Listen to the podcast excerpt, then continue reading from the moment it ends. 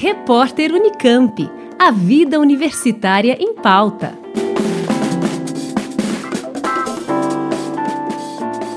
Criado para facilitar o acesso dos estudantes de baixa renda às universidades particulares, o programa Universidade para Todos, o ProUni, ofereceu em 2020 166.830 bolsas. Até hoje, para se inscrever, os alunos precisavam ter cursado todo o ensino médio em escolas públicas ou com bolsa integral em instituições privadas. Mas com a medida provisória 1075 de 2021, que entra em vigor ainda no segundo semestre de 2022, esse cenário vai mudar. Vão poder se inscrever estudantes de escolas particulares que não utilizaram de qualquer tipo de bolsa, mantendo apenas a exigência de comprovação de renda familiar per capita de até um salário mínimo e meio e bolsa parcial para aqueles com renda de até três salários o doutor em Educação pela Unicamp e professor da Faculdade de Filosofia, Ciências e Letras da USP de Ribeirão Preto, José Marcelino de Rezende Pinto, fala sobre as mudanças do programa. As mudanças mais significativas né, com essa medida provisória primeiro acabar com a, aquela bolsa de 25%, né? então restam apenas a bolsa de 100% e a de 50%, mas isso não é essencial. As mudanças essenciais e que preocupam refere-se primeiro é que antes um critério básico é que fosse estudante de escola pública ou de escola privada com bolsa integral, ou seja, a ideia era exatamente ampliar o acesso à educação superior dos segmentos mais pobres da população, né, e que vinham ou do sistema público ou do privado com bolsa integral, ou seja, pessoas mais pobres.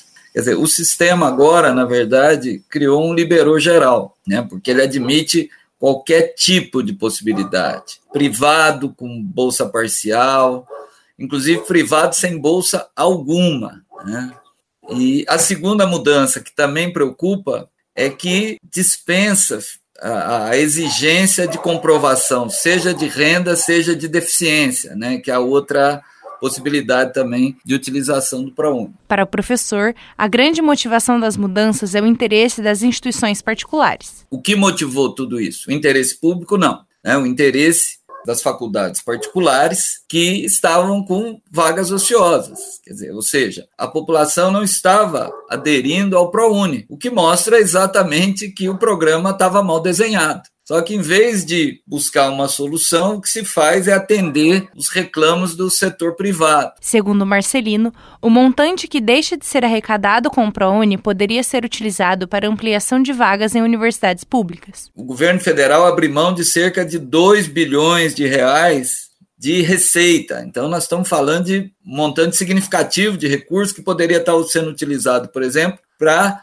ampliar vagas na rede pública, né, que continuam tendo uma demanda muito maior do que a oferta de vagas. Então, foram mudanças não preocupadas em democratizar o acesso para aqueles que precisam, né? lembrando que no, na, na, educação básica brasileira, mais de 80% dos estudantes estão na rede pública, apenas 20 na rede privada, e o que nós estamos fazendo é exatamente facilitar o acesso dessa minoria que frequenta a rede privada de ensino, no caso, inclusive, sem qualquer tipo de bolsa. O professor propõe que o melhor caminho para o ProUni é que somente as universidades sem fins lucrativos e que já possuem isenção de impostos sejam beneficiadas com o programa. É, a solução mais sensata seria restringir o ProUni apenas às instituições sem fins lucrativos, retirando do programa essas instituições que são cada vez mais direcionadas para o lucro e com um compromisso mínimo